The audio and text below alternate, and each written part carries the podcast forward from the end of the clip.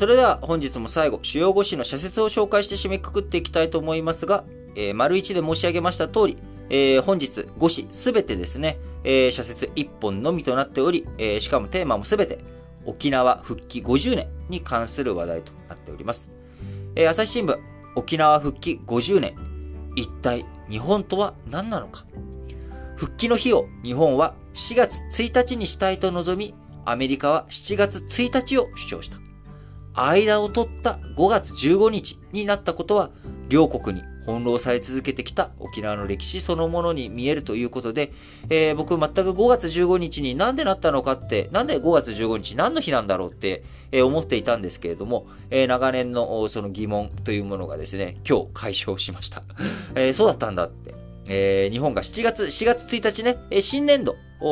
になるとタイミングから沖縄を日本復帰させたいと。えそれに対してアメリカはいや7月1日だと主張したことから、まあじゃあ間を取って5月15日にしましょうということになった。まあね、足して2で割ったっていうことなんでしょうけれども、えー、となってくるとまさに沖縄の今のね、その後50年の歩みというもの、あるいはあその前からあの歩み、えー、こちらをなんか一つ象徴させるものだなと思って、えー、朝日新聞他にもね、もちろんいろんな話題、このえ、社説の中で取り上げているわけですけれども、え、この中から一つ紹介するポイントとして、なぜ5月15日だったのかという箇所を紹介いたしました。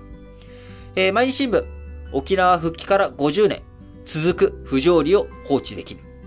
国際的な安全保障環境が激動する今だからこそ、沖縄が抱える問題を外国、外交を含めた日本の安全保障戦略の大きな枠組みの中で捉え直さなければならないと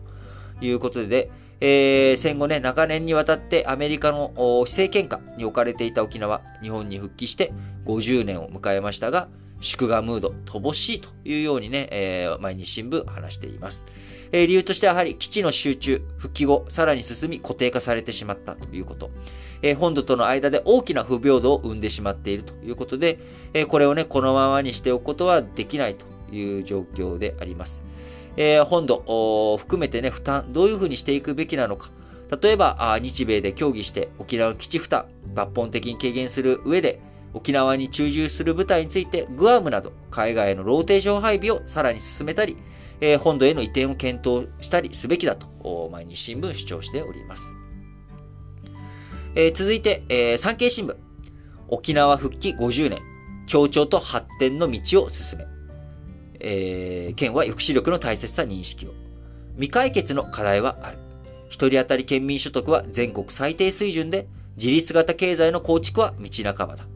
米軍基地から発する騒音や米兵による事件などは県民にとって大きな負担になっているということで、えー、外国のね、統治下にあった同胞と国土が一発の弾丸も撃たずに戻ってきた。その意義深さは、ロシアによるウクライナ侵略と重ねてみればわかるだろうということですけれども、まあ、これはちょっとなんか、うん、なっていう。例えば、あ香港なんかもね、別に一発の銃弾もなく、えー、ね、中国に戻っていったわけですけど、まあその後ね、他のあの問題っていうのは今香港では起きてしまっていますけれども、あのー、まあ、なんだろう、外国の統治下にあった同胞と国土がっていうのは、まあなんか、まあちょっと、うん、あのー、なんか、ちょっとね、今の情勢と、なんかウクライナ情勢と重ねて、えー、語るには、ちょっとどうなんだろうなって思ったりしますけれども、まあ、あのー、産経新聞はそのように主張しております。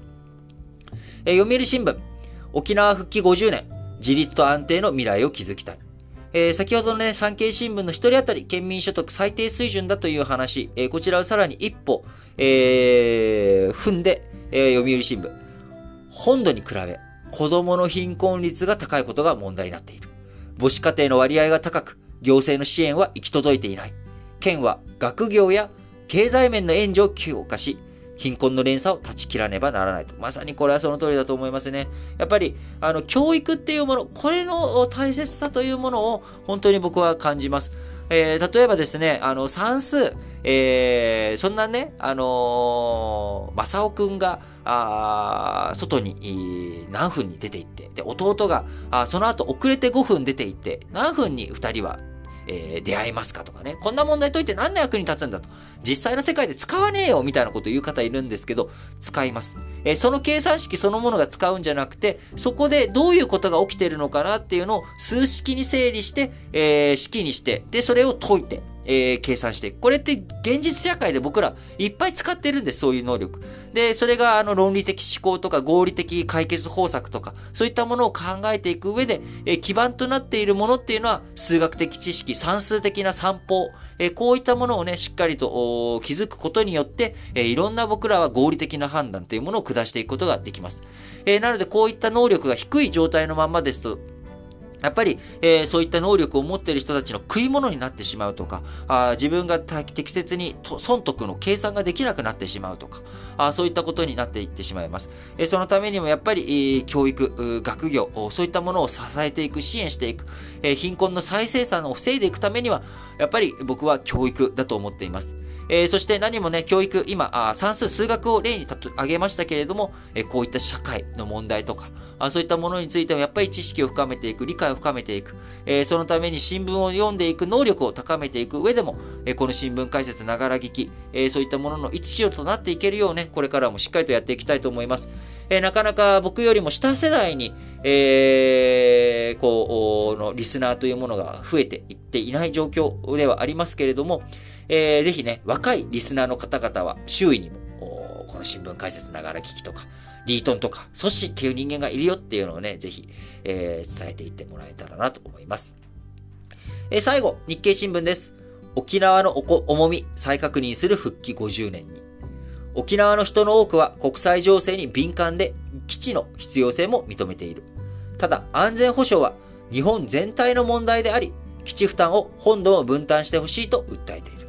沖縄では自衛隊も増強されている。今度はもっと基地負担を引き受けたいということで、えー、その通りだと思いますね。なかなか騒音の問題とか、米兵の問題とか、あいろんなね、え、事故の問題とかある中、あ移転先見つからないというような状況にもなっておりますし、え、ただ単に移転すればいいわけじゃなくて、え安全保障上のね、抑止力、これを担保し続けるということも必要なわけです。えその中でしっかりと本土の中でもね、展開していく、え基地負担、えいろんな負担を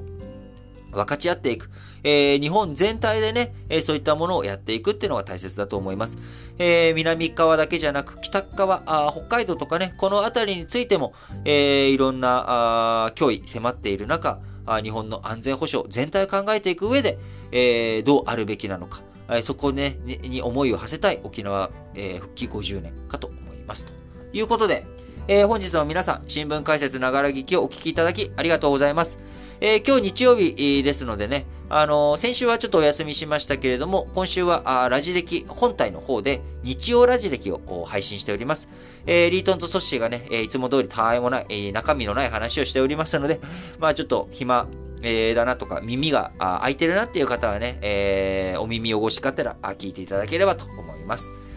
はい。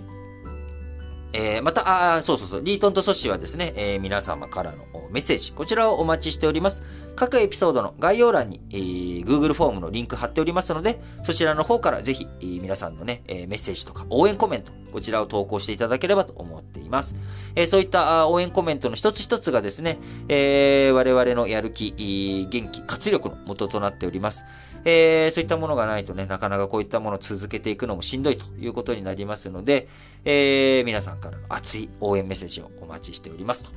いうことで、それでは、皆さん、今日も元気にいってらっしゃい。